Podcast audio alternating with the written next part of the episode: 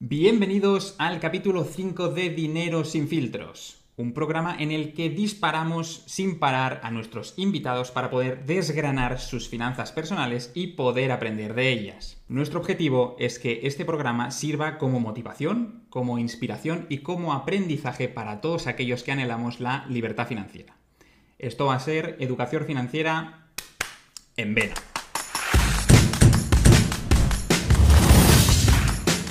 Hoy nos acompaña un crack, un fenómeno del sector inmobiliario que viene desde Murcia. Con todos vosotros, José Muñoz. José, ¿qué tal? ¿Cómo estás? Bienvenido. Gracias, Uri. Encantado de estar aquí contigo y con, con todos vosotros. Muchísimas gracias. Para nosotros es un verdadero honor, como siempre, porque, bueno, como ya, ya te expliqué, pues en nuestros inicios también seguimos bastantes vídeos tuyos. Me acuerdo particularmente de uno sobre cómo calcular la rentabilidad y le, sacamos partido, la verdad. Así que muchísimas gracias por aportar tanto valor y estar aquí con nosotros. Un placer, Uri. Genial. Oye, em, José, para todos aquellos que no te conozcan, que no te ubiquen, explícanos, ¿quién eres? Pues como, como has dicho, soy José Muñoz eh, y soy inversor inmobiliario. Genial. ¿Con, algún, ¿Con alguna aspiración más? ¿Qué haces a día de hoy?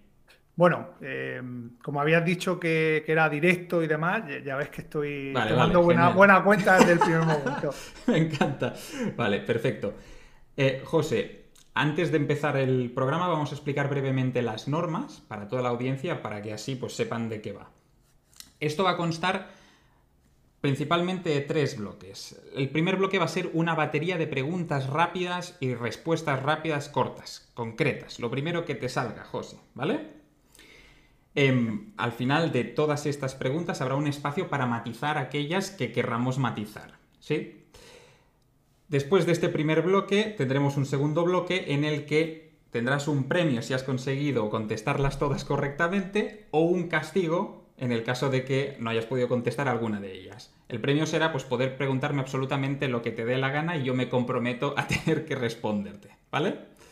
Muy bien. Y como decíamos, pues el tercer bloque será este espacio donde podremos matizar las otras preguntas para poder indagar un poco más y profundizar en algunos temas, ¿vale?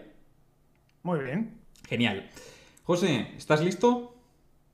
Listo. Listísimo. Genial. Pues empezamos. José, Edad. 39 años. ¿Titulación? A una asignatura de ingeniería, o sea que sin titulación. Muy bien. ¿A qué te dedicas? A la inversión inmobiliaria principalmente. ¿Desde hace cuánto tiempo? Unos ocho años. Muy bien. ¿Y antes de estos ocho años, a qué te dedicabas? A la promoción inmobiliaria. Muy bien. ¿Cuánto cobrabas en ese anterior puesto? Pues unos 12.000 euros eh, mensuales. Muy bien, no está mal, madre mía. ¿Por qué decidiste cambiar entonces? Pues no, no fue una decisión mía. Eh, la economía global, la crisis de 2008 hizo que, que tuviese que cambiar. Muy bien. ¿Y cuando hiciste ese cambio, pasaste a ganar más o menos dinero? Bastante menos, bastante menos. Tanto como, como nada. O sea que, imagínate. Muy bien, muy bien. ¿Cuáles son hoy tus distintas fuentes de ingresos? ¿Las puedes enumerar, por favor? ¿Listar? Sí. Eh, como te he dicho, principalmente la inversión inmobiliaria en, las dos en, las dos modalidades. La de comprar, aportar valor, vender sería una. La, la, de comprar para alquilar, es decir, las rentas que me vienen de las viviendas que tengo alquilado. Em, tengo un libro que es la Fórmula IN que publiqué el año pasado. Eh, ese es otra fuente de ingresos, aunque todos esos ingresos son, son donados íntegramente. Y la tercera, pues sería a raíz de hacer la Fórmula IN, eh, he hecho un programa, un programa formativo y pues esa sería la, tercera vía de ingresos. Genial. De, todas ellas, ¿cuál sería la principal? Eh, lo que nos viene de comprar y vender. Muy bien. ¿Y la peor? Eh, la formación. Muy bien. ¿Peor que el libro? Eh, bueno, eh, la peor sería la del libro. Lo que pasa es que la, del libro no la cuento porque como, está claro. o sea, se dona íntegra, pero bueno, en orden sería comprar para vender, eh, o sea, lo que obtenemos de comprar y vender, eh, después la renta, después la formación y después el, libro. Perfecto, fenomenal. ¿Esas fuentes de ingresos generan hoy más de medio millón de euros al año? Sí. Felicidades, esto es lo primero. Viene otra. Patrimonio neto. ¿Estamos por encima o por debajo del millón de euros? Por encima. Felicidades también, otra vez. Gracias, gracias, gracias. ¿Eres libre financieramente? Sí.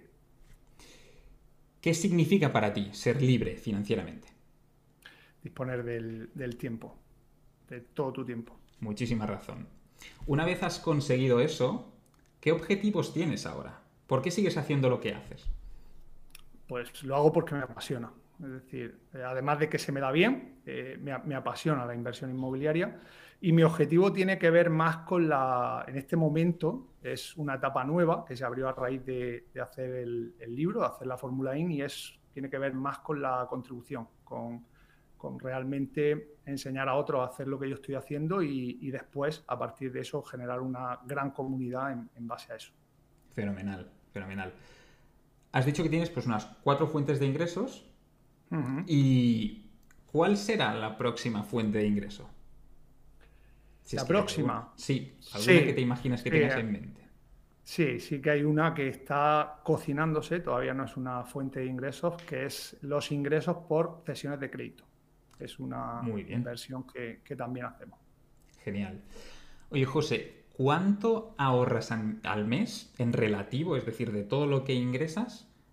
Más o menos, ¿cuánto se va al ahorro de todo eso? Nada. Nada.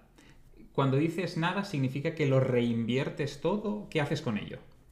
Yo tengo una asignación que me viene de, mi empresa y esa asignación es la que pues, paga el modo de vida que, yo tengo, que es el que he elegido, y, pues lo paga y ya está. O sea que realmente me llega el dinero que, necesito y, por eso no, ahorro, no ahorro nada. El dinero, evidentemente, eh, el dinero está en la empresa y se está reinvirtiendo constantemente.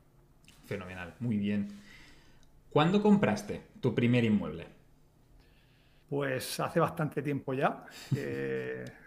tendría justo cuando me estaba dejando la universidad 21 para 22 años. Muy bien, perfecto.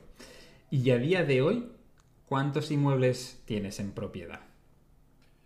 Pues en propiedad tiene que estar cercano eh, en, propiedad alquilado tengo 38, 38 viviendas. Y ahora mismo, pues de las que tenemos en cartera, de las que vamos vendiendo, estamos desinvirtiendo, estamos haciendo caja desde hace un, tiempo. Eh, pues tendré ahora, a día de hoy, creo que estamos haciendo ventas, pues habrá como 9 o 10. Espectacular, muy bien, muy bien. Me parecen, 38 me parecen una barbaridad para mí. Entonces, ¿Quién gestiona todos esos inmuebles? ¿Una agencia, tú mismo, la empresa? Eh, no, efectivamente la empresa. Si lo gestionase yo mismo, pues no sería, no sería libre. O sea, tendría mucho trabajo. Tendría mucho, mucho trabajo. No, lo, gestiona cada. Nosotros tenemos un, holding de empresas eh, y una que se dedica a la, a la, inversión, es decir, la que, la que compra, aporta valor y vende que la gestiona un equipo y, dos empresas que son las que las tenedoras de las viviendas que lo gestionan pues dos equipos, en este caso dos personas. Ok, perfecto. ¿Compras esos inmuebles al contado o con hipoteca cuando los compras? Una fórmula mixta. Ahí sí que uso la, financiación. Muy bien, muy bien. Ahora me explicarás un poco más sobre esto porque me, me interesa. ¿Inviertes como persona física o como sociedad? Imagino que has dicho como sociedad, ¿verdad? Sí, como sociedad. Enteramente, el 100%. Sí. Perfecto. ¿Qué tipo de inmuebles son aquellos en los que inviertes? ¿Son viviendas, locales, edificios enteros, plazas de parking? ¿Qué son? Son íntegramente viviendas y mayoritariamente en, en edificios, si la vía es la del alquiler, ¿vale? Y cuando compramos viviendas para, en este caso, para vender, pues esas eh, pueden ser quizá unidades sueltas que las podemos comprar en lote o a lo mejor un edificio. Fenomenal. ¿Y cuál es la rentabilidad media de, esas operaciones? En la, primera modalidad, la de comprar para vender, ahí estamos pues, en torno al 30. Depende del año, depende de, la tipología de viviendas que estemos comprando en ese, momento, del problema que, estemos comprando, pero sobre un 30, 30 y algo, 28 por ahí, va moviéndose. Y en comprar las viviendas que tenemos alquiladas, eh, ahí tenemos un 12,7 el último KPI que, manejo neto, que es como... Neto. a mí, Claro, es decir, para mí la rentabilidad siempre es neta. Todo lo demás, mm, bueno, pues son números aproximados, ¿no? Como el que mira algo y... Sí, No, me parece una rentabilidad neta acojonante, la verdad. Disculpad el, término, pero es muy, muy alta, muy bien. ¿Cómo y cuándo compras esos inmuebles? Es decir, ¿esperas algún momento concreto del mercado, alguna fase del mercado concreta? Y después, ¿dónde los vas a buscar? ¿Tienes contactos, agencias, a las plataformas inmobiliarias? ¿Cómo lo haces? No, no hay un momento determinado. Sí que es verdad que el año pasado, en torno a este, sobre mayo del año pasado, con el tema de la pandemia, sí que dejamos de comprar para, vender. Es decir, ahí eh, paramos de comprar para vender, pero seguimos buscando para, alquilar. Entonces vamos eh, buscando eh, viviendas, buscando oportunidades de inversión para eso tenemos un sistema, es decir, hemos construido un sistema que lo que hace es que nos llegan las, oportunidades, y las oportunidades a nosotros nos llegan, y en función de la estrategia que, tengamos cada año, pues vamos comprando para una cosa o para otra. Hay propiedades que no son interesantes para rentarlas y luego hay propiedades que, pues, que son interesantes, pero que a lo mejor no nos pillan en, el momento interesante, entonces, pues, bueno, las derivamos a la, otra, a la otra función. Muy bien, vale, perfecto. ¿Y dónde inviertes? ¿Ciudades, zonas, barrios concretos? Donde haya rentabilidad. Donde haya rentabilidad, independientemente. Mira, te explico. Em, si, compro, nosotros compramos siempre con la vía en el problema, por eso tenemos las rentabilidades que tenemos. Es decir, nosotros no buscamos viviendas, nosotros buscamos problemas. problemas. Y ahí es donde, donde encontramos esas oportunidades que nos dan pues, eh, estos márgenes rentables. ¿no? Cuando compro para vender, me da igual eh, que sea ciudad, que sea pueblo, al final lo que voy buscando en el área que nosotros tenemos determinada, que ahora mismo es Murcia y Alicante, en un inicio pues era algo de Andalucía, Valencia, pero ahora mismo estamos muy, muy centrados porque tenemos suficientes oportunidades en Murcia y Alicante. En ese sentido, como te digo, cuando es con la intención de vender, pues me da igual donde sea, siempre que, entienda que el problema es grande, que puedo solucionarlo y que hay un, margen que determino que efectivamente puedo vender esa vivienda en tres, en seis meses, vamos a ello. Si estamos hablando de comprar para alquilar, es distinto. Ahí, ahí buscamos, eh, sobre todo más que ciudades, más que barrios, más que zonas, lo que buscamos es que haya una motivación eh, para el alquiler a medio plazo. ¿Esto qué es? Eh, si tuviera que resumírtelo mucho es que haya trabajo. Es decir, me da igual comprar en un pueblo, de hecho el último edificio que he comprado es un pueblo, pero eh, hay eh, mucha demanda y hay una demanda que entendemos sostenida. Entonces, pues hay trabajo, hay necesidad de vivienda, pues ahí estamos nosotros. Fantástico, fantástico, me parece muy interesante. Luego te preguntaré alguna cosilla más.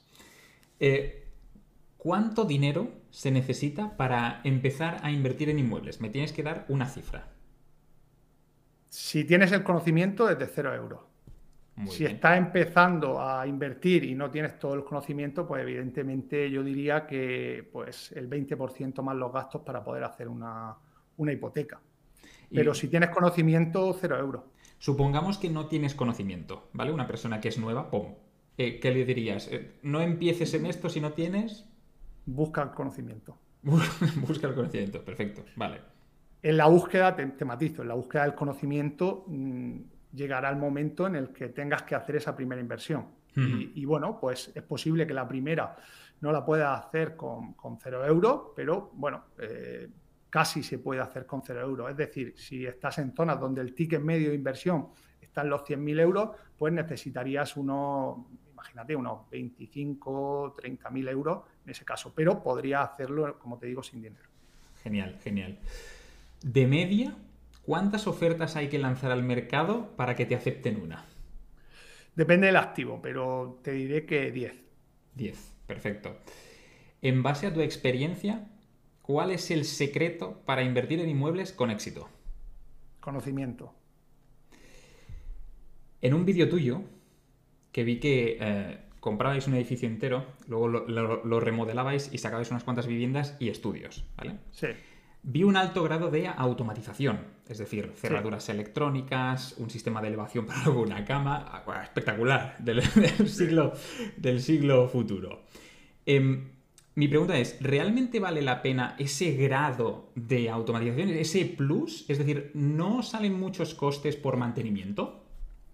En, ese caso en concreto y en muchos otros, sí, sin ninguna duda, porque tú, tú me estás haciendo la, pregunta desde el punto de vista del gasto y yo te la, estoy respondiendo desde el ingreso.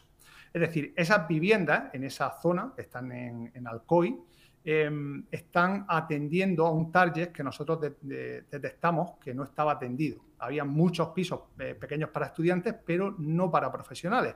Gente que va, ahí hay unos, es capital de comarca, pues eh, profesores de la universidad, de la Escuela de Arte y Oficios, de Policía Nacional, de, eh, bueno, del hospital que hay. Entonces, lo que nosotros hicimos fue eh, invertir más en, ese acabado de esas viviendas, lo que evidentemente pues, tiene un mayor coste de mantenimiento, pero nos ha permitido sacar a las viviendas de la, liga. Eh, allí en, en, Alcoy, si tú te pones a buscar en Google, puedes encontrar estudios desde 180 y 200 euros, ¿vale?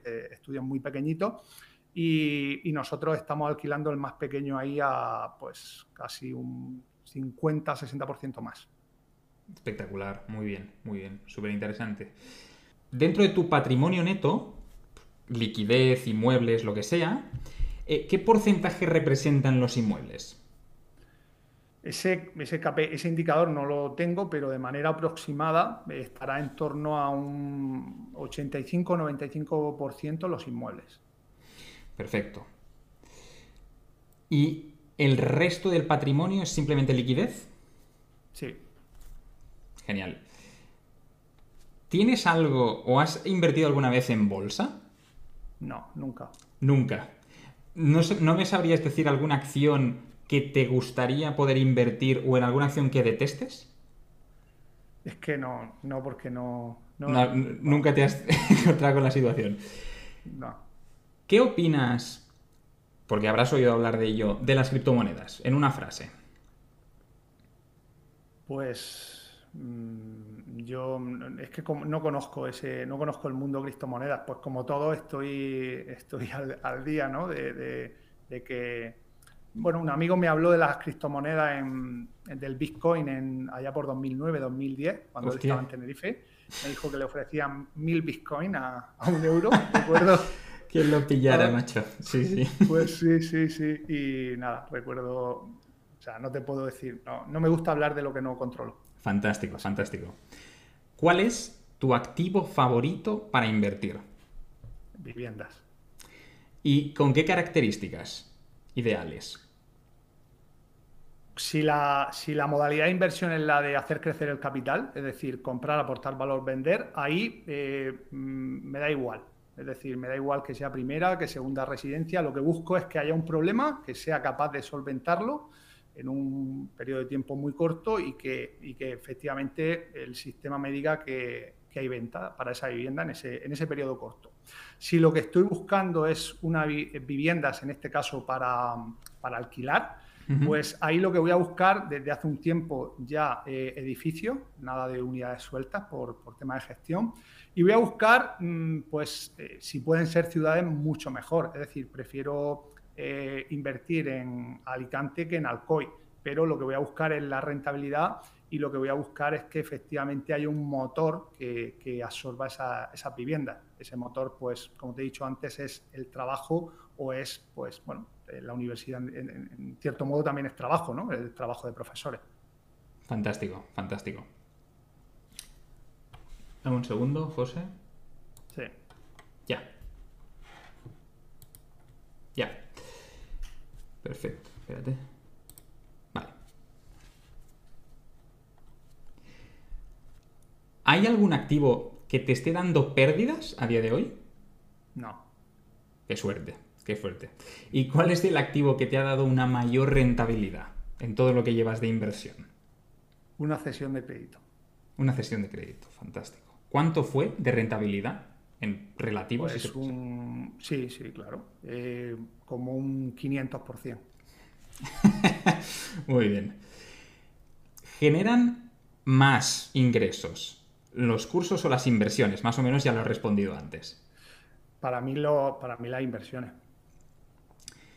No pretendo hacer eh, un spoiler de tu libro, de la Fórmula IN, pero he leído que puedes llegar a generar un millón de euros, o que llegaste a generar un millón de euros partiendo con 40.000, una cosa así, ¿no? Entonces, sin entrar en los secretos del libro, porque no queremos desvelarlos, ¿me puedes hacer un titular, un resumen de cómo lo conseguiste? Un titular, pues mira, eh, el sistema para valorar viviendas que te permita salir de la zona que conoces, ampliar la zona sería. Em, crear un sistema que meta oportunidades, es decir, que te lleguen muchas oportunidades, em, el foco en el problema, es decir, los chollos no existen, es decir, existen problemas para resolverlos. Y, eh, pues sin lugar a dudas, el secreto es eh, eh, reinvertir constantemente. Interés compuesto. Eso serían eso sería, no, es un titular, pero ese sería el, esquema, ¿no? Está perfecto, está perfecto. Hay, varios inversores inmobiliarios en el mercado hoy que han sacado sus cursos de formación. Em, ¿Qué diferencia tu curso del resto? Bueno, mm, vaya por delante que no conozco todos los programas formativos que hay y, bueno, pues eh, de los que yo conozco, ¿vale? La diferencia principal es que eh, mi método, el, que yo explico en el programa IN, es el que yo he seguido, que es el que es el de usar eh, la deuda para hacer crecer el capital y una vez que tienes el capital, eh, comprar las viviendas, en este caso sin deuda, que te generan los ingresos pasivos. Entonces, bueno, esa sería la principal diferencia. Perfecto, perfecto. ¿cuál sería la primera inversión que recomendarías a un amigo que te viene y dice, José, quiero invertir, pero tengo 5.000 euros? ¿Qué hago? Inviértelo en ti. En ti, o sea, en formación. Para Conocimiento. Muy bien. Mm, Mañana por la mañana te levantas y miras en el móvil y tienes 100.000 euros de cash. Ole. ¿Cómo los inviertes? ¿Cómo los invertirías? ¿Qué harías con ellos? ¿100.000? Sí. 100.000 eh, 100.000, pues mm, buscaría, en este caso, alguna unidad, pues ahora mismo algunas viviendas ocupadas o, algunas viviendas que, estén vandalizadas o viviendas que, sean para reformar y, haría un, o sea, compraría para, para, vender, aportar valor y vender. Perfecto. Luego te voy a hacer una pregunta porque me ha interesado esto. ¿Y qué inversión inversión, que no fuente de inversión, tienes en mente hacer, pero todavía no has hecho? Pues eh, invertir en, el, en viviendas en el extranjero. Hostia, muy bien, perfecto. Genial. José, eh, elige una y te tienes que mojar, ¿vale? Sí. ¿Vivir de tus inversiones o de dar formación, de divulgar conocimiento? Yo ya vivo de mis inversiones, así que la segunda, el conocimiento. Perfecto.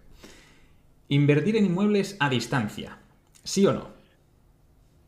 Si no hay más remedio, sí. Si lo puede evitar, pues no. Ok. ¿House flipping o comprar y alquilar? Primero house flipping y cuando lo dominas y tienes el capital, comprar para alquilar. ¿Invertir en plazas de parking o en trasteros? Ninguna de las dos. ¿Y si te tienes que quedar con una? Que no me gusta nada. lo veo. O sea, no compraría una plaza de garaje y un trastero que un. Ni con un palo, ¿eh? No, pero bueno, si me tienes que. Probablemente si eligiese, pues bueno, los, trasteros, porque te dan más, juego, más creatividad, creo. Muy bien, vale. ¿Utilizar un personal shopper inmobiliario, sí o no? No. 2021. ¿Hipoteca a tipo fijo o a tipo variable? Si es para comprar para vender, variable. Si es comprar para alquilar, fijo. Muy buena respuesta, perfecto. ¿Invertir en pareja, sí o no? Sí. ¿Like o subscribe? Like. Like, amigos. Todos. ¿Comprar con hipoteca o al contado? Pues ya sabes, eh, si es para la opción comprar, aportar valor, vender, pues sí, usamos la hipoteca y si es comprar para alquilar, eh, prohibido. No, no usamos hipoteca. Muy bien. Compras un edificio con mucha superficie, ¿vale? Mm. ¿Prefieres hacer viviendas espaciosas o muchos estudios muy pequeños? Si detecto que en... Bueno, la respuesta es eh, pequeños porque son más rentables. Vale. pero siempre y cuando haya una, bueno, que perciba que se pueden revalorizar o al menos que tengan salida por, al menos por unidades sueltas, Vale. en 5 o en 10 años. Perfecto, perfecto. Pregunta polémica. No, no tanto. ¿Carlos Galán o Pau Antó? Eh, venga, Carlos Galán. Genial. Declaración de la renta. ¿Me la hago yo? Que me la hagan. Eh, que me la hagan. ¿Trabajar en algo que te apasiona, pero cobrar poquísimo? ¿O trabajar en algo que odias cada mañana, pero que cobras mucho? Trabajar en algo que odio, que cobro mucho, mientras me invento como eso que me apasiona me, me- me- me da dinero. Para, para dejar uno e irme al otro. Genial. ¿Hablar sobre dinero abiertamente es bueno o malo? Muy bueno. Genial. Completa la frase, José. La mejor manera de hacer crecer mi capital hoy o de ganar más dinero hoy es... Primero con un negocio y después comprar, comprar, aportar valor, vender. Lo mejor de invertir en inmuebles es... La libertad. ¿Y lo peor de invertir en inmuebles? Eres un blanco fácil. ¿Por qué eres un blanco fácil? ¿A qué te refieres? Pues porque los inmuebles al final, eh, bueno, la- los distintos gobiernos, las leyes, la- en fin, somos un blanco fácil a nivel de, de impuestos, de recaudación, eh, en muchas vías, ¿no? Entendido. ¿Las agencias inmobiliarias son... Una pieza fundamental para los inversores inmobiliarios. Genial. El mayor riesgo de un inversor que compra reforma vende es Los vicios ocultos. Un error muy habitual en la inversión inmobiliaria es eh, ser inversor amoroso. Es decir, comprar lo que te gusta a ti para, para ti.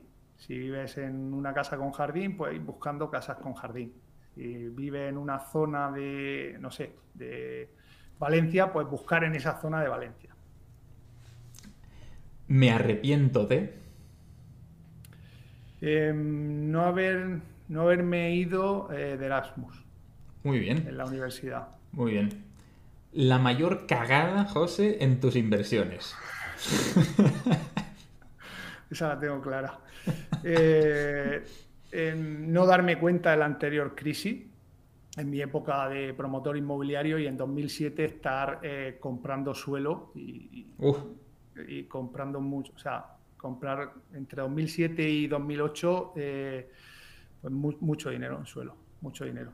ostras. Por o sea, no perder la, la entrada, en fin. eh, invertir más de un millón de euros en suelo en esa, en esa época. Uf, luego te pregunto un poco más sobre eso. Tu mayor acierto en tus Pues inversiones. no haber- eh, bueno, eh, sin lugar a duda ha sido el no darme por vencido. Es decir, cuando todo aquello pasó, pues seguir aferrado a los... que he escuchado un, un ruido que ha entrado. A ver, que no sé si, si se ha colado, ¿vale? Ah, no te preocupes. ¿Te No, repito la vale. pregunta? Eh, sí, es que mm, tenía los luz abierto y, y he escuchado... "Glu, glu", y entonces, Ah, no te vale, preocupes. vale, no sé. Tu mayor acierto en tus inversiones. Pues eh, sin lugar a dudas fue no darme por vencido en, en esa cuando pasó esto, cuando que es lo que cuento en el libro, eh, y, y transformarme de, de promotor a, a inversor, ¿no? El, el no haber dejado la- el mundo inmobiliario. Genial. Para ti, Hacienda es, Un mal necesario. en toda mi vida, una cosa que cambiaría sería...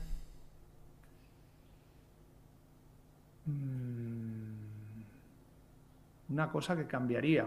Estás jodida, tienes que pensar. ¿Has dicho lo del Erasmus? Que está, Sí. está bien, eso lo La- podéis cambiar. La verdad que, que sí. Pues mira, fíjate, eh, no haberme dejado la carrera antes. Muy bien. Curiosa respuesta, perfecto. Un consejo que le darías a tu hijo para empezar en el mundo de la inversión inmobiliaria. Me estoy repitiendo un poco, pero eh, que busque el conocimiento. que busque el conocimiento. Asegúrate de tener el conocimiento, esa sería lo que le diría. Perfecto. ¿Y un consejo que le darías a tu hijo, pero sobre la vida en general? Pues sería mm, asegúrate de estar con las personas adecuadas. Genial. Última pregunta, José. Un referente para ti. Trinitario Casanova. Muy bien, muy bien. Estupendo. Oye, se finí. Perfecto. Un aplauso, por favor. Todas. Lo he superado, sí. Sí, sí. Muy bien, José. Eh, no te has dejado ni una. Perfecto. Además, las has respondido todas con, con muchísima claridad en mente. Así que felicidades. Y como hemos comentado antes, pues tienes un premio. Me puedes preguntar absolutamente lo que quieras y yo pues me comprometo a responderte. Pues mm, bueno, pues un poco a lo broncano, ¿no? Eh, ¿Cuánto dinero tienes en la cuenta del banco? Ya que estamos en dinero sin filtro. ¿Cuánto cash tienes ahora mismo? Pues buena pregunta. Eh, voy a sumar más o menos porque tengo varias cuentas. Pues yo que sé, debo estar en torno ahora mismo, ¿eh? porque la mayoría pues está en activos, pero debo tener lo suficiente para comprar un piso. Son 30, 40, unos 50 y algo, 50 y algo, 60, más o menos. Muy bien. Por ahí, ahí. Pero bueno, esto va cambiando. Mañana será la mitad y así. Así que Muy Bien. Perfecto, pues ahora pasamos al último bloque y es donde vamos a indagar un poco más, a matizar algunas cosillas que yo me he apuntado por aquí. Y si tú quieres decir alguna, pues adelante. ¿Vale? Ok. La primera que me ha llamado la atención ha sido cuando te he preguntado sobre si comprabas al contado o con hipoteca. Y has dicho un mix, ¿no? Explícanos mejor esa estrategia que has estado explicando durante las preguntas también, pero para que nos quede claro a todos.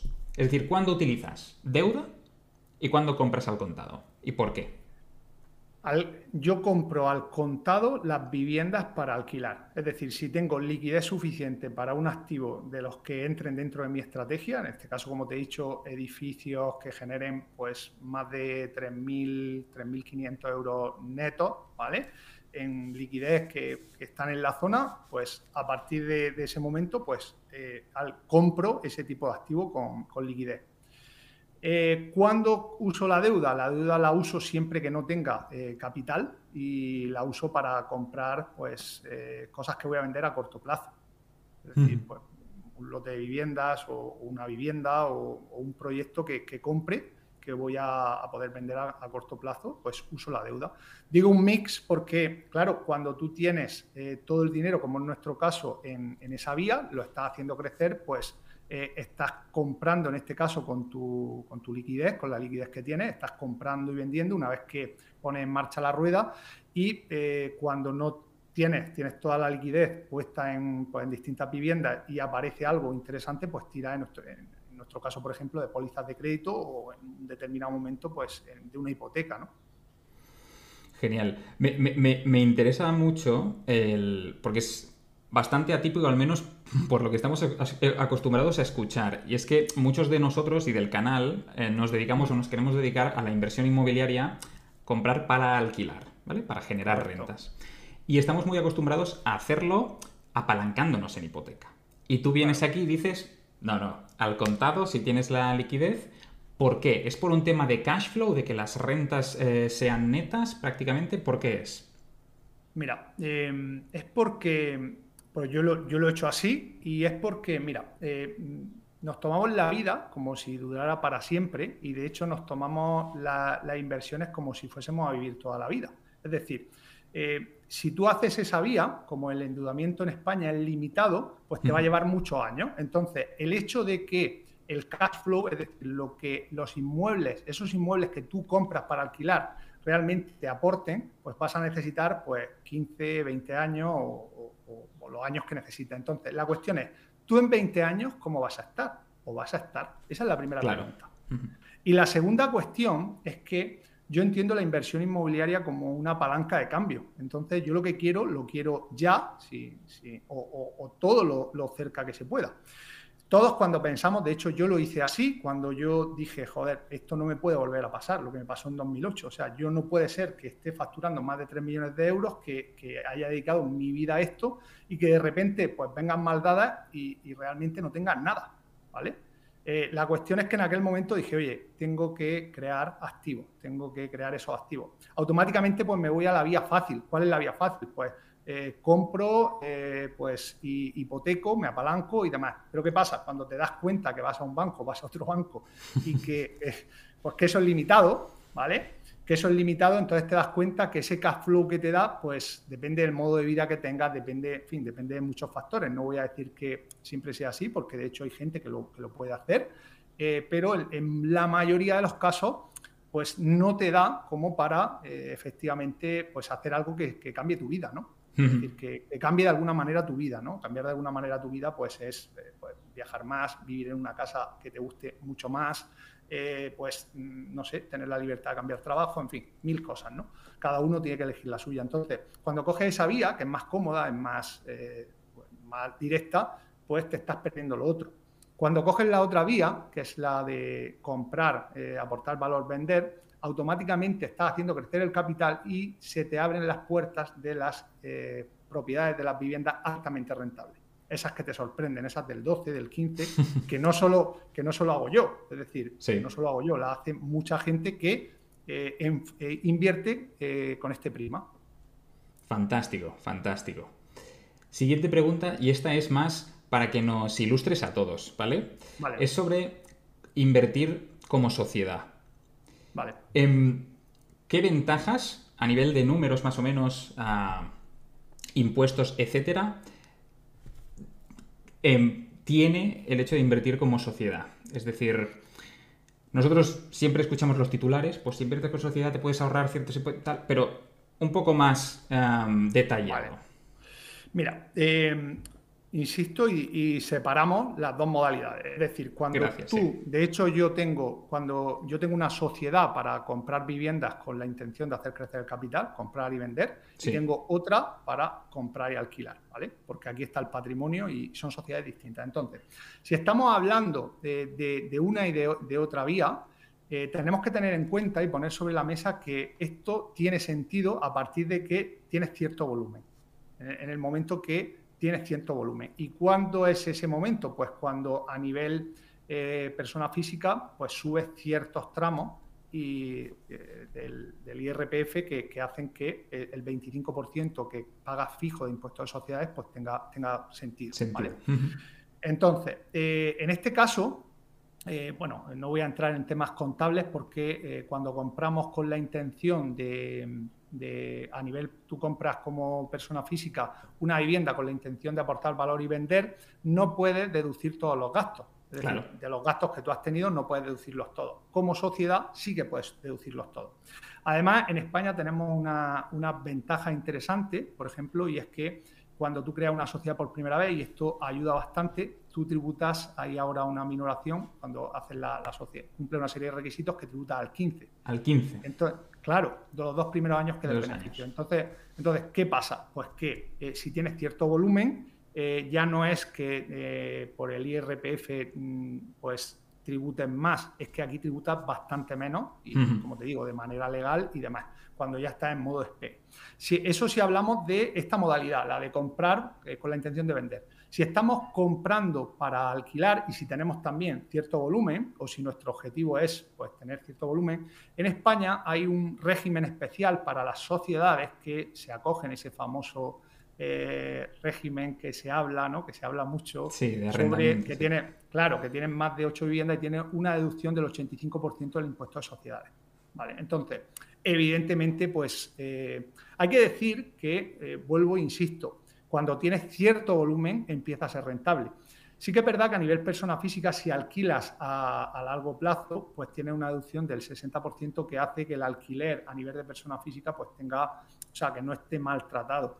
Pero cuando tú tienes cierto volumen, cuando tú de verdad esto te lo tomas en serio, cuando quieres automatizarlo, porque realmente ya no se trata solo del número de viviendas que tengas, Se trata de que sean eh, una libertad financiera real. conozco a mucha gente que tiene 10, 15, 20 viviendas y lo gestionan ellos. Oye, fantástico, pero es que lo que te has construido es un trabajo. O sea, es también la operativa, ¿no? De, todo. Claro, es decir, entonces, en el momento que tienes cierto volumen, eh, pues te da para, eh, te salen los números para contratar a esa persona que hace falta además de tener las ocho viviendas, para gestionarte tú las viviendas en lugar de, inmobiliaria y, bueno, pues ponerlo en automático y, tener eh, pues esas ventajas fiscales que es muy potente porque tú tienes ese 85% de deducción. Hay que tener en cuenta que efectivamente esa deducción es dentro de la sociedad. Claro, si tú sacas ese dividendo eh, hacia, hacia ti, pues viene el problema Claro, aquí entra en, marcha, que como te digo, eh, pues tienes que tener volumen y ese volumen llega, si, te pone acción y te focalizas, llega, porque fíjate, yo he llegado y, hay mucha gente que ha llegado. Eh, la cuestión es que eh, llega otra herramienta que es el holding, ¿vale? Que en lugar de tener sociedades que son tuyas las participaciones, lo que tienes son sociedades cuyas participaciones, la tenedora de participaciones es la sociedad holding, es la, que tiene, y tú eres el socio del holding. Entonces ahí se dibuja un escenario muy interesante en el que el dinero pues tiene mucha movilidad, el, dinero puede subir desde, por ejemplo, en mi caso, yo tengo la sociedad que te he dicho que se dedica a comprar, es decir, coge pues una póliza eh, o un préstamo o, o el dinero que tiene, gana dinero, tributa aquí y entonces lo sube a la holding y ahí eh, hasta hace muy, ahora se, paga un poquito eh, porque han cambiado la ley este año pasado, pero eh, hasta ahora pues el dinero subía vía, hacia arriba vía dividendos sin tributar, es decir, no hay doble imposición y baja vía ampliación de capital. Entonces, el dinero se mueve, se mueve muy rápido. ¿vale? Ahora, dicho esto, espero haberlo aclarado. Dicho esto, esto es cuando tienes cierto, cierto volumen. Hay que empezar como persona física y, sobre todo hacer una estrategia, hacer un plan y, todo esto llega. Genial. Ese volumen del que hablas así a, bote pronto, a, huevo más o menos, ¿de, cuántos, eh, ¿de cuántas viviendas, de cuántos inmuebles estaríamos hablando? Porque claro, solo con ocho, estuvimos también con Carlos Galán comentando en, el, en, el, en unos programas allá, em, y decía que claro, él había hecho cuentas y con ocho no te salen los números, ¿no? Imagino que dependerá de si estás apalancado, de si los has comprado apalancado también, un poco. Claro, es que depende, depende de eso. Depende de. O sea, yo al final digo que no hay inversiones buenas ni malas. Es decir, en el. De hecho, en el universo no existe lo bueno ni lo malo, existen las cosas. Entonces, somos nosotros los que necesariamente tenemos que poner etiquetas. Lo que para mí tiene mucho sentido, para ti quizás pues, no lo tiene. Entonces, claro, si eh, depende del, cash flow al final del negocio que haya montado. Habrá quien, eh, en este caso, pues eh, tenga como yo, elija mi, opción de, inversión en este tipo de vivienda y tengas a lo mejor solo ocho, pero te están dando un cash flow muy interesante que pues te hace que puedas tener esa, esa persona, ¿no? Ahí también hay bastante campo para, para, para entrar, ¿no? Y, hay otros que efectivamente pues, lo han comprado apalancado y tienen que pues, seguir generando cash flow hasta que les sea, hasta que les sea rentable, claro. Súper interesante, súper interesante. Gracias, José. Oye, también me, ha sorprendido mucho porque, y me ha gustado, de hecho, cuando te he preguntado, bueno, pues dónde inviertes y tal, me has dicho, me da igual. Yo lo que busco son los problemas. Eso que suena totalmente contradictorio y nos peta la cabeza a todos. Explícanos un poco mejor. Eh, ¿En qué se basa esa estrategia de buscar pues problemas? Pues en algo lógico que, yo descubrí en su momento. Es decir, cuando todos empezamos la inversión inmobiliaria, ¿vale? Empezamos de la misma manera, ¿no? Eh, leemos Padre Rico, Padre Pobre o nos inspiramos con, un amigo y automáticamente te entra, ¿no? Si, si tienes ese gen, yo creo que ese gen viene, ese gen viene, hay unos que lo llevamos y entonces lees Padre Rico, Padre Pobre o hablas con uno y te entra una cosa y ya te pone en, marcha, ¿no? Entonces, cuando te pone en marcha, lo primero que haces es te vas a los portales inmobiliarios. Y entonces ahí viene la, primera hostia, ¿no? Como, joder, no, empieza a ver números, no hay nada. Claro, porque encima eh, todos también venimos con el gen amoroso. Es decir, tú cuando, cuando, cuando te pones a invertir, eh, se activa el gen amoroso. Es decir, tú vas buscando lo mismo. Es decir, si tú has vivido en una vivienda unifamiliar, pues vas buscando viviendas unifamiliares. Si tú has vivido en una zona, lo que te he dicho antes, ¿no? Entonces, ¿qué pasa? Que eh, unes, por un lado, buscar en los portales que están focalizados a, pues, a los particulares, a que los particulares encuentren vivienda, y tú ahí vas buscando eh, encima en un área muy pequeña y en una con muchos filtros. Entonces, claro, es imposible que, ahí aparezca nada, ¿no? Entonces, em, como te digo, em, me perdido un poco, no sé qué te estaba diciendo. No, eh, o sea, sobre los problemas. Ah, vale, vale, vale, vale. Pues, eh, bueno, esto luego lo cortan, ¿no? Tranqui. Vale, vale. Entonces, eh, cuando llega a ese punto muerto, entonces te das cuenta que, no existen los chollos. Es decir, que, realmente ahí no vas a encontrar nada y si encuentras algo no va a tener mucho margen. Entonces, ¿Qué es lo que tienes que hacer? Pues tienes que buscar problemas, es decir, no tienes que buscar la vivienda de 100 que se vende en 70 tal como está, porque eso no existe, a pesar de que te lo hayan dicho y, que el primo de un amigo, eh, por este tipo de cosas, y te tienes que buscar en problemas. Entonces, ¿los problemas cuáles son? Pues viviendas, por ejemplo, que, haya que, que no sean habitables, viviendas en las que haya que hacer una eh, reforma o una adecuación potente. Viviendas ocupadas, ahora mismo en España hay muchas viviendas ocupadas y, eso pues es un problema. Un particular no la quiere. Es decir, si yo, por ejemplo, te digo, Uri, ¿quieres una vivienda ocupada con un 40% de descuento? Y claro. Como me falta el conocimiento a mí, te diría que no. Claro, y eso le, pasa al, pues al 90, no, te sabría decir, pero a un porcentaje altísimo de la gente que empieza a invertir. Entonces, cuando giras el enfoque y te especializas en buscar esos problemas, claro, primero mm, tienes que asegurarte que sabes resolver esos problemas. Eh, cuando vas buscando esas viviendas que no son habitables, esas viviendas ocupadas, esas viviendas con problemas urbanísticos, ¿vale? Y pues sabes hacer esa aportación de valor. O imagínate que tienes capital y directamente compras el lote. Eso es un problema. Es decir, el, particular o el fondo que vende un, lote de, viviendas. Yo hace poco, por ejemplo, he comprado eh, la unión de dos problemas, que eso pues siempre hace que, sea todavía pues, más difícil. he, comprado, eh, comprado un lote, además, fíjate, un lote de dos viviendas. Yo haré un vídeo seguramente porque la gente habla lotes de viviendas y, en tu mente se dibujan 500, 600, ¿no? Mira, dos viviendas que se las quedó el, banco, el banco le cedería el crédito al, al fondo, el fondo lo, ha ejecutado y entonces le llegan esas viviendas y el promotor pues se había llevado las ventanas, se había llevado las puertas, la, electricidad, pero era, obra nueva. Y, fíjate, pues, ¿qué ha habido que hacer? Pues simplemente, en este caso, comprar dos viviendas, tener el, capital para comprar esas dos viviendas y pues saber hacer esa, adecuación. Espectacular. Muy bien, José. Oye, tengo una curiosidad especial con el tema de la, de la ocupación. Y tampoco, a ver, sé que es un tema que explicarlo ahora rápidamente es imposible, porque tiene muchos de estos, pero los pasos principales a la hora de comprar pues, una vivienda con un problemón como es la ocupación, Mira, ¿cuáles serían? Mira, lo primero es que la ocupación no es un problema. ¿Vale? Hay que saber si esa es una ocupación con K o con C. Y te explico qué significa esto. La ocupación como tal es una situación de hecho, no de derecho. Es decir, es que una persona tiene la posesión de la vivienda, pero la propiedad es tuya. Entonces, a pesar de que bueno, los abogados en estos últimos tiempos le han dado mucho a la literatura y hay algunas demandas que, lees por ahí que un poco menos que esa persona se encontró las llaves de la casa y, eso le da derecho, bueno, cosas de este tipo. Em, e, eso eh, no es un problema, porque jurídicamente es una cuestión de tiempo que, que tú resuelves. Lo que tienes que identificar es que esa persona que está en esa vivienda no sea el antiguo deudor. Es decir, que tenga la posesión, lo que tienes que ver es que tenga la posesión vía patada en la puerta o vía que, pues, fruto de una ejecución hipotecaria, perdió la vivienda. Porque si lo ha hecho eh, eh, fruto de esa eh, ejecución hipotecaria, es beneficiario de la Ley 1 2013, es decir, que se establecen pues, medidas especiales para este tipo de, personas. Esas medidas se han ido prorrogando con unos gobiernos de derechas, con otros de izquierda, o sea que eso no tiene pinta de de parar nunca y eso va a estar ahí. Entonces, centrándonos en lo de la patada en la puerta, pues al final eh, el primer paso sería, me, centro en que son estos. Segundo paso, lo que tengo que hacer es, eh, aun sabiendo que esa persona se puede ir de la vivienda, pues vía un procedimiento de, lanzamiento, un procedimiento judicial con tu abogado y demás, lo que tienes que ver, en, en el caso nosotros lo hacemos así, lo resolvemos con la mediación. ¿Por qué? Porque la justicia es muy lenta.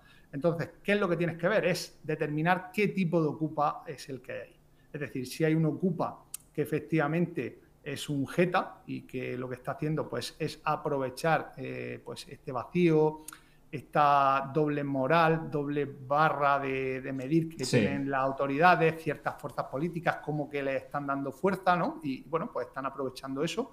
O si efectivamente una persona pues, que ha llegado ahí por, una situación de necesidad y que puede llegar a un acuerdo. Eso es eh, lo que, el segundo paso.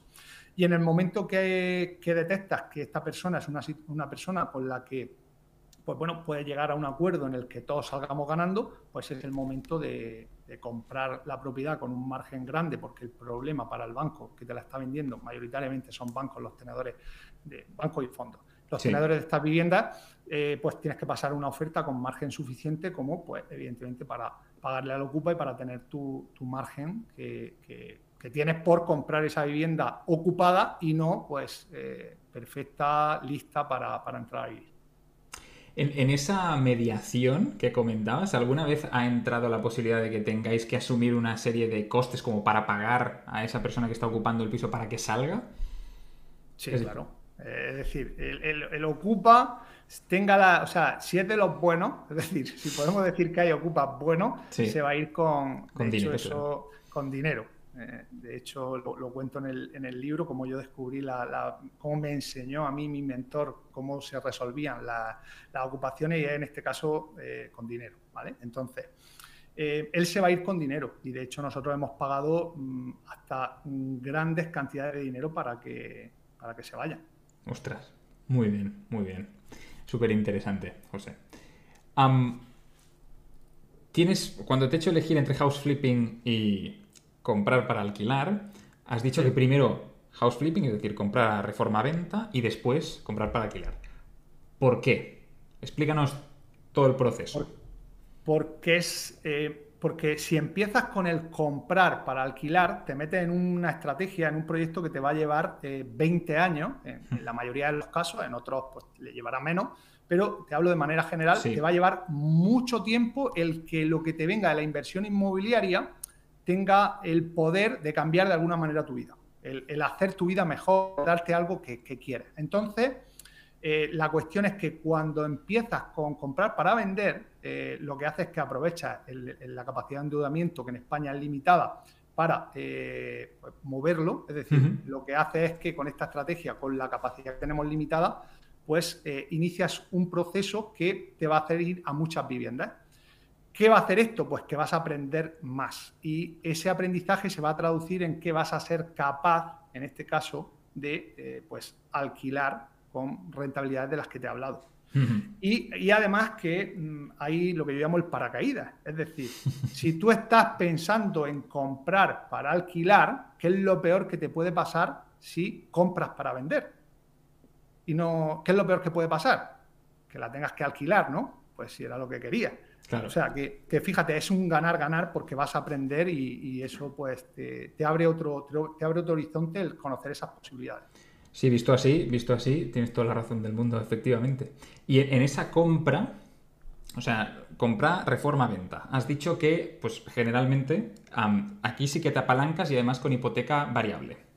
Has dicho. Sí, yo, yo, como lo hago con empresa, procuro hacerlo con, con póliza.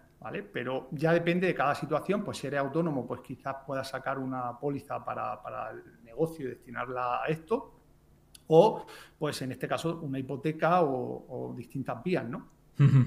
vale, de acuerdo, de acuerdo. Em, perfecto. También te he preguntado sobre eh, invertir en, plazas de garaje o en trasteros. Has dicho que no los tocas ni con un palo. ¿De dónde viene ese rechazo? Pues porque realmente no es rentable. Es decir, al final la gente invierte en plazas de garaje y en trasteros, bueno, en un trastero, en dos trasteros. No hablo del que haga 50 trasteros o 20 trasteros o 10 trasteros, ¿no? Mm, la gente invierte porque son baratos. Es decir, porque pueden, eh, y es como, vale, me pongo en, marcha rápidamente, ¿no? Y al final eso no te lleva a ningún sitio. Porque al final consume tu, mm, eh, nuestro mejor porque al final consume nuestro principal activo, que es el tiempo.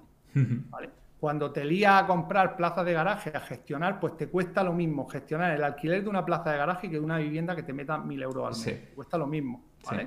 Y, luego, encima de todo, si compras una plaza de garaje y la alquilas, pues tienes que, hacer eh, modelos de IVA y rollo de este tipo y tal, y te metes ahí en un jardín que no te lleva a ningún sitio. Luego, si compras una plaza de garaje, eh, con la idea de venderla, pues la capacidad de, aportar valor en una plaza de garaje es muy poca, ¿vale? Eh, muy, muy poca. Es decir, tú compras una vivienda ocupada, llegas a ese acuerdo con el ocupa, y ya la vivienda vale un 20% más. Tú compras una plaza de garaje, que la limpia y le pones un cartel y, pues no sé, pues si has comprado muy barato, pues de 500... o si lo saca en porcentaje, a lo mejor es mucho porcentaje, pero es una mentira, ¿no? Porque al final, pues estás ahí entretenido, invirtiendo tiempo en, en algo que no te lleva a ningún sitio. Sí, sí, estoy de acuerdo, estoy de acuerdo. Perfecto. Oye, y también has sido muy tajante cuando te he preguntado si eh, utilizarías un personal shopper. Has dicho no. Em, ¿Has utilizado alguna vez alguno? Yo directamente no, porque eh, al final piensa que cuando entra en la modalidad de la que yo te hablo, es decir, de comprar muchas viviendas, los eh, personal shoppers pues tienen uno, un coste, en este caso para trabajar con ellos, pues relativamente alto. Es decir, alto para inversores eh, para alguien que no tiene tiempo y que realmente pues quiere buscar una vivienda, en este caso para él o incluso para alquilar, pues puede tener sentido, ¿no? Porque de hecho ellos, yo creo que su propuesta de valor está enfocada a este tipo de target, ¿no? Eh, yo personalmente eh, nunca, los he, nunca los he usado porque he preferido crear yo el sistema y porque al final, mm, en el momento que tú creas un sistema, tú creas los contactos, tú creas las relaciones que hacen que te lleguen oportunidades, eso es para siempre.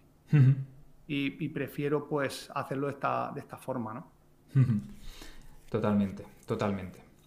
Em, he visto en algún vídeo también que, enseñas el triángulo del éxito, ¿no? Sí. Donde pones conocimientos, capital y tiempo. Eh, ¿Cuál es el más importante de los tres para ti? Pues en el vídeo, cuando he creado ese concepto, precisamente pues para explicar muchas de estas dudas y demás, Em, en el vídeo digo que no hay ninguno más importante, que lo, importante es saber cuál tienes y, ir a por los que te faltan. Pero si me preguntas a mí, yo creo que el que más capacidad de cambio tiene y el que te permite, te da más juego es el conocimiento. Porque hay mucha gente con tiempo y el tiempo se puede comprar. De hecho, me has preguntado por la agencia inmobiliaria. A mí me encantan las agencias inmobiliarias porque además son, yo creo, los profesionales más denostados eh, más denigrados y a la misma vez los que tienen una propuesta de valor más increíble, porque dime qué eh, empresa, qué modelo de negocio la gente trabaja, pero además eh, con muchos medios, evidentemente los buenos, que son muchos, a éxito. O sea, vamos a ver. es que me parece algo, o sea, me parece algo increíble. Entonces, yo soy un defensor de las buenas agencias inmobiliarias o los buenos profesionales inmobiliarios. Y como, como te digo, el tiempo en este caso y en el sector inmobiliario es muy fácil de, comprar o de conseguir. El capital, hay muchísimo capital, hay muchísimo capital, de hecho es lo que más hay ahora mismo, hay un exceso de, liquidez, hay mucha gente con mucho dinero que no sabe qué hacer con ese dinero.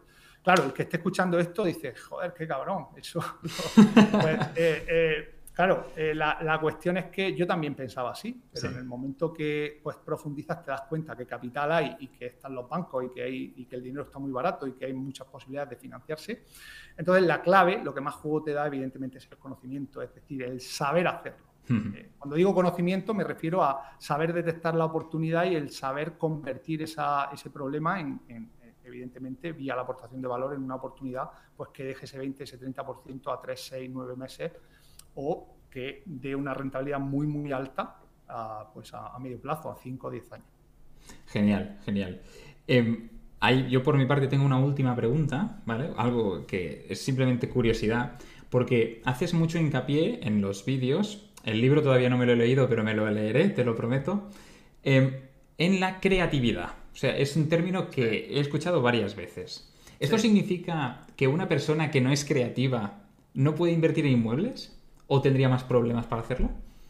Em, no, yo no lo diría así. Es decir, la creatividad viene no desde un plano artístico, ¿eh? No desde un plano artístico, viene de que los inmuebles son los que más juego de todas las familias de inversión, son los que más juego te dan. Es decir, eh, tú puedes estar viendo una vivienda hecha polvo, ¿vale?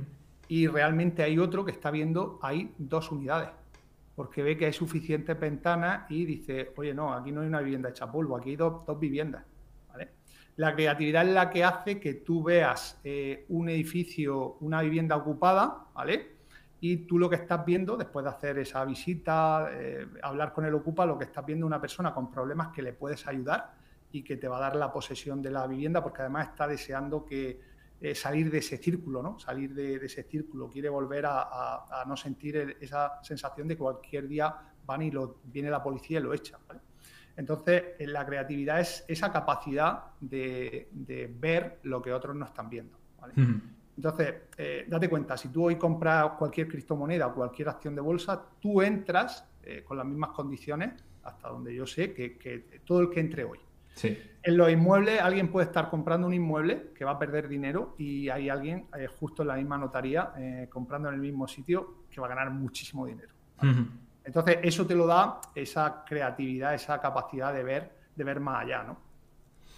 Genial. Oye, estupendísimo, José. Yo, por mi parte, no tengo ah, ninguna pregunta más. Perdona, sí, sí que la tengo, sí que la tengo. Que me acabo de acordar ahora mismo que no me la había marcado. Cuando hemos hablado de tu mayor cagada. ¿vale? Que has dicho, lo tengo muy claro, fue cuando eh, llegué a facturar, y lo has explicado, 3 eh, millones de euros y te pillaste los dedos, ¿no? Explícanos un poco más esa historia, para acabar. Yo, eh, esto adelanto algo en el, o sea, cuento, cuento en el libro cómo, cómo empecé yo. Yo pongo en marcha una, una, promotora inmobiliaria, estamos facturando pues 2005 ya, 2006, uno y medio, dos, tres millones, eh, dos ochocientos, tres millones en, esos años, incluso 2007 entregando viviendas. Y claro, eh, aquello pues era como una fiesta, ¿no? Pues, no se acababa nunca, o sea, y, ya, ¿no? Como cuando estás de, fiesta y, crees que, aquello es infinito.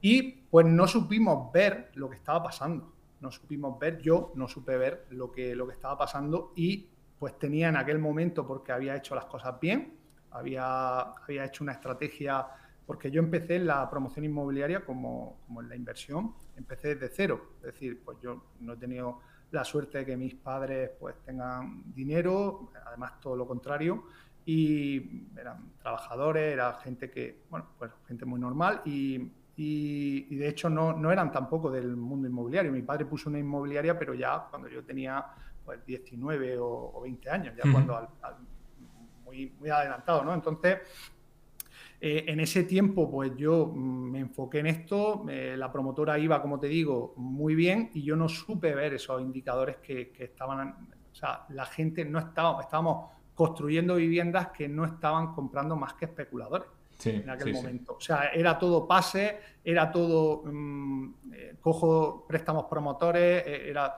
Yo en aquel momento pues tenía mucha liquidez en la, en la caja y pues me dediqué en 2007, no sé, ahora si me preguntan no sé qué pensamientos tenían, no me, no me reconozco me dediqué a, dar entrada y a seguir comprando suelo para hacer la empresa muy grande. Es decir, no tenía un propósito y bueno, era aquello era pues hacer por hacer y multiplicar y más y más y más. Y, pues claro, en 2010 me veo como me veo y digo, madre mía, o sea, que cómo fui capaz de, comprar estos suelos y, y hacer estas cosas, ¿no? Al final, ¿no? Ostras. Y cuando ocurrió, eh, que imagino pues que pasasteis una situación horrible, como, como mucha gente, por desgracia, en ese momento. Em, ¿Cómo fue esos primeros inicios, o sea, el renacimiento de, del ave fénix? ¿Cómo fue eso? Pues lo recuerdo ahora con cariño, pero fueron, fueron años oscuros, ¿vale? Fueron años muy oscuros, muy de, conectar con el problema y, no buscar el aprendizaje que había ahí detrás. Y hasta que me di cuenta que si lo había hecho, si había montado la promotora inmobiliaria desde cero, pues tendría que ser capaz de, pues en este caso, de, volver. ¿no? Eh, cuando todo el mercado cayó, nosotros tomamos una decisión difícil, que en aquel momento pues fue cumplir, eh, difícil no, no fue difícil porque fue lo que había que hacer, pero no era lo que estaba haciendo el sector. Nosotros no presentamos el concurso de acreedores, nosotros cumplimos los compromisos con los clientes, terminamos la obra, eh, pagamos a los proveedores y la mayor tontería que hicimos fue pagar a los bancos, seguir pagando a los bancos porque nos creímos la milonga que nos contaban de bajar para subir. Es decir, sí, esto van a ser, ¿no? En aquel momento teníamos un presidente que era Rodríguez Zapatero que hablaba de brotes verdes y, no, era él, es que había gente, y es que yo, yo, me lo creía, y los de los bancos también, ¿no? Y era, esto van a ser dos años pasajeros y nada, tú bajas el endeudamiento, claro, bajar el endeudamiento supuso quedarse a cero, o sea, a cero. ¿Qué pasa? Que cuando nos dimos cuenta que todas las viviendas que, o yo me di cuenta que todas las viviendas que había que hacer estaban hechas, pero además para muchos años, eh, se abrió una puerta. Se abrió una puerta con los mismos bancos que nos, decían, oye, tú que estás vendiendo, que eres capaz de vender eh, a día de hoy viviendas, ¿por qué no vendes las mías? Y aquello nos dio eh, pues una salida, una salida que fue la comercialización de esas viviendas. Empezamos y en el año, pues aquello fue 2011 o por ahí, creamos, empezamos con una promoción, rápidamente nos dieron dos promociones más, creé un equipo y pues en 2011 ya estábamos vendiendo 100 viviendas al año a través de, estos, bancos. Claro, yo me di cuenta que aquello primero no tenía que ver conmigo, yo estaba aprendiendo y luego, además de eso, me di cuenta que, realmente la, inmobiliaria, eh, pues eso, no tenía que ver conmigo, que además era un negocio que me daba para pagar lo que debía, para, para vivir, pero que no me llevaba a ningún sitio. Entonces fue donde me planteé esto que te decía antes, oye, esto que me, ha pasado, eh, pues no me puede volver a pasar. No sé lo que va a pasar en el futuro, pero lo que está claro es que a mí me va a pillar con activos y me va a pillar con activos libres de carga para eh, poder tirar de ello y para poder vivir de ello. y entonces me, puse en marcha y fíjate, eh, lo cuento en un capítulo del libro, me invitaron en la Asociación de Promotores, eh, y con esto te, respondo ahora ya así a la pregunta, lo otro ha sido una introducción, el renacimiento realmente de la Fénix fue una invitación en el Casino de Murcia a un evento que hizo la Asociación de Promotores sobre la pues, los brotes verdes, ¿no? la mentira esa que nos estábamos creyendo, ¿no? De, eh, que me invitaron a que diera mi opinión porque yo estaba vendiendo vivienda. Entonces yo recuerdo que fui allí y di mi opinión. Evidentemente, claro, mi opinión no casaba con la opinión de ellos y pues no fue muy popular mi charla. Pero al terminar se acercó una, una persona y me dijo, joder, tío, me, me ha encantado lo que has dicho. Yo eh, tenía, tenía antes de la crisis pues una financiera y me he reconvertido a, crear un portal y estoy comercializando viviendas de banco y estoy viendo esto y lo otro. Y, surgió ahí, le dije, oye, tenemos que quedar a, comer. Fui, quedé con él, él me, explicó y yo lo vi claro. En aquel momento yo estaba eh, leyendo pues, el libro de Padre Rico, Padre Pobre, estaba, eh, pues bueno, estaba conectando ¿no? con, todo eso y, aquello lo vi claro. Y yo dije, joder, va a ser, va a ser así. Y, y ahí surgió, surgió todo, ¿no? Muy bien. Qué bonito, una historia de, sobre todo de superación, eh, con un, sí, con una etapa oscura, pero bueno, esto lo hace todavía, todavía mejor, ¿no? O sea, a nivel de, del el argumento eh, y el mensaje sobre todo que queremos transmitir en este canal, que es un poco que la pasta no viene por sí sola, sino que hay que meterle muchísimo, muchísimo esfuerzo y si se hace bien y con cabeza, pues al final lo podemos conseguir todos. José, ahora sí, he acabado, te lo prometo, ya te dejo ir. Muchísimas gracias de verdad por habernos dedicado el tiempo.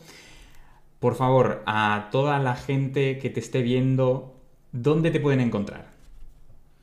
Pues em, tengo una página web que es josemunoz.pro. Eh, estoy principalmente en Instagram eh, y, en Facebook. En Instagram soy josemunoz.pro eh, también. Y en YouTube, pues estoy, estoy intentando volver. Eh, hice esos vídeos que, que se comenta, el de la rentabilidad y demás, y estamos ahora poniéndole cariño porque es, es, es, un canal que a mí personalmente me gusta, donde hay gente que está muy focalizada en, pues bueno, en aprender, en, en, generar cambio, ¿no? Sí. Y, y, principalmente en, eso, en esos canales. Fenomenal, fenomenal. A toda la audiencia dejaremos todos los enlaces que ha comentado José pues en la descripción. También pondremos un enlace al libro de la Fórmula IN, ¿vale? Para, por si lo quieren ojear, pues eh, que puedan, que tengan la oportunidad de hacerlo. Y de la misma manera, como siempre, os pedimos que en los comentarios pongáis a aquellos invitados que os gustaría que entrevistáramos en este canal. José, ¿a quién se te ocurre que podemos traer aquí? Pues mira, hay una chica que se llama Andrea, eh, tiene un canal en YouTube que se llama el. y también está en, Instagram, que se llama el Club de, Club de la Inversión. Club de la Inversión, Club de la Inversión. y que me parece muy interesante por el, enfoque que hace la inversión. Ha sacado también un libro ahora hace poco que estoy leyendo y, creo que sería una persona muy interesante para que la entrevista sea aquí. Eh, estupendo. La tenía en la lista. O sea, no me lo había dicho nadie, pero yo la tenía en la lista, así que la, vuelvo a marcar. Eh, lo intentaremos, eso seguro. Y nada más, José, muchísimas gracias, de verdad. Y espero que te lo hayas pasado bien, que hayas estado cómodo. Y te esperamos pues que nos veamos pronto o otra vez por el canal, lo que sea, ¿vale? Muy bien, cuenta con ello, cuando quieras. Muchísimas gracias a todos y nos vemos en el próximo programa.